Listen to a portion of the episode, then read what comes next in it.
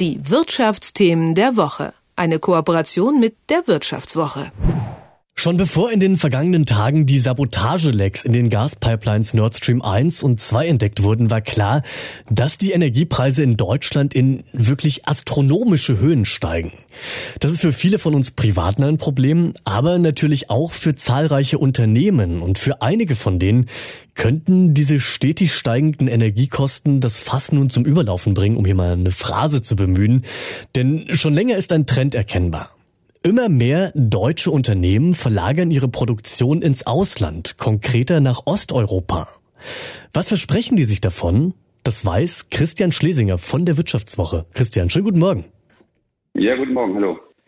Der Trend, dass einige deutsche Unternehmen ihre Standorte lieber nach Osteuropa verlagern, als in Deutschland zu bleiben, der ist eigentlich über fast alle Branchen hinweg zu beobachten. Was spricht denn für diese Standorte im Osten?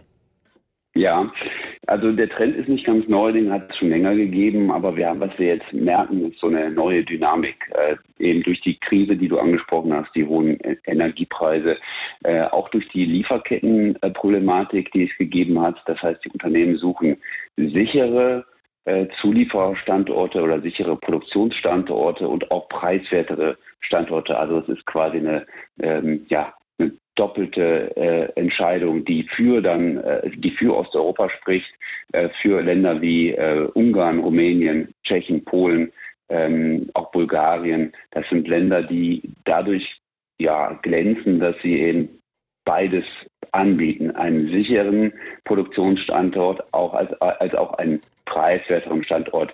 Äh, dazu zählen dann auch wirtschaftsfreundlichere Behörden, ähm, ähm, Steuervorteile, ganz wichtig, aber auch eine höhere Arbeitsmoral bei den Mitarbeitern.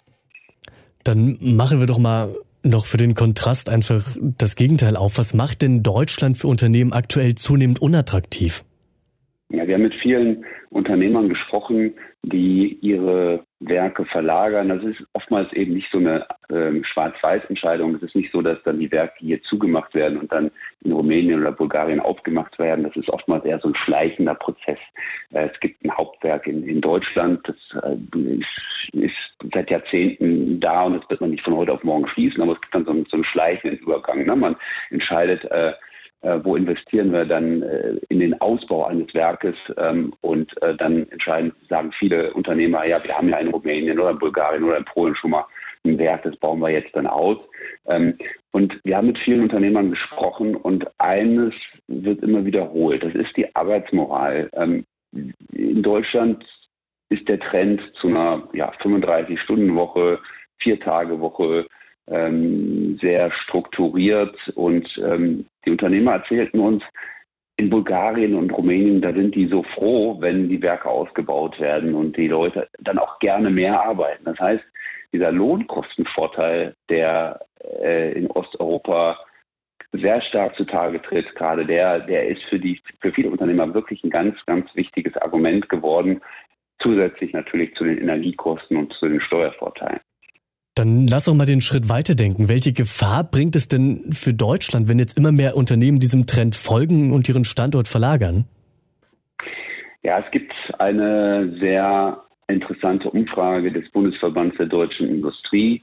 Die haben 600, 600 Unternehmen befragt, ähm, wie sie jetzt auf die aktuellen Preissteigerungen reagieren. Und ähm, da ist schon zu sehen, dass jedes zehnte Unternehmen dabei ist, Produktion zu verlagern. Also da ist Produktionsverlagerung schon im Gange äh, bei jedem zehnten Unternehmen.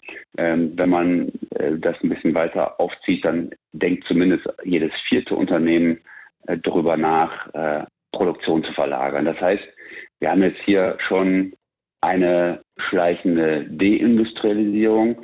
Ähm, zumindest wird nicht mehr Deutschland automatisch als äh, Top-Destination genannt, sondern es gibt eben Alternativen.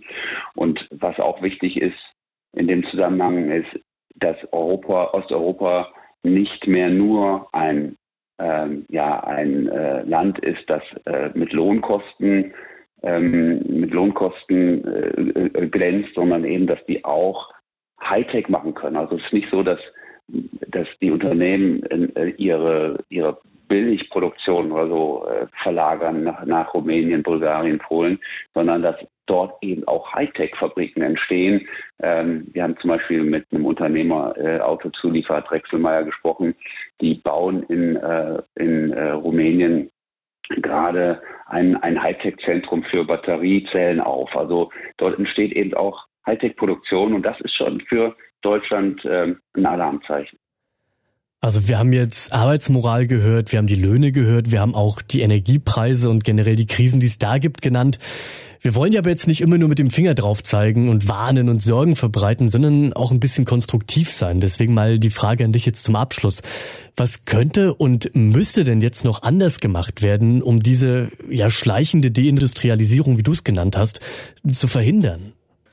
Ja, ja zum einen, was gut ist zu wissen, ist, dass natürlich auch in Osteuropa nicht alles äh, ähm, glänzt. Ja, es gibt eben auch dort Bürokratie, das darf man nicht vergessen. Insofern hat Deutschland natürlich immer auch noch gute Chancen im Wettbewerb, im Standortwettbewerb hier auch zu punkten und weiterhin zu punkten. Natürlich haben wir in Deutschland eine Infrastruktur, wir haben ähm, ja, gute, wir haben hoch ausgebildete Arbeitskräfte, das sind schon Pluspunkte und die gilt es dann eben aber auch zu, äh, zu stärken. Ja. Und ähm, ein großes Problem ist natürlich jetzt die, die äh, Energiekrise und wir haben jetzt gesehen, dass äh, die Bundesregierung da jetzt 200 Milliarden Euro äh, investiert, um halt einen ja, Gaspreisdeckel zu finanzieren.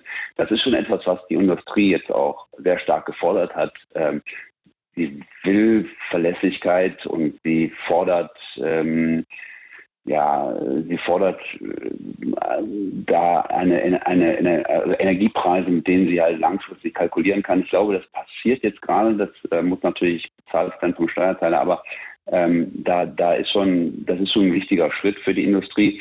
Ähm, eine Sache ist noch wichtig, ich glaube, was, ähm, was immer unterschätzt wird und was in der politischen oder in, auch in der öffentlichen Debatte einfach viel zu wenig, zu viel zu kurz kommt, ist das Thema Bildung. Ja, wir haben ganz ordentliche Bildung, äh, sowohl Schulbildung als auch Universitäten. Aber ich glaube, ähm, wenn wir über, darüber nachdenken, was eigentlich ähm, den Wohlstand der Zukunft ausmacht, dann ähm, ist die Politik gut beraten, da noch viel, viel mehr zu investieren und das Thema noch viel ernster zu nehmen. Das sind die Einschätzungen von Christian Schlesinger von der Wirtschaftswoche und die dazugehörige Recherche, die er gemacht hat, über die wir gerade auch gesprochen haben, die findet ihr ab heute als Titelthema der neuen Wirtschaftswoche. Soweit. Christian, ich danke dir für das Gespräch. Ja, vielen Dank auch. Die Wirtschaftsthemen der Woche. Eine Kooperation mit der Wirtschaftswoche.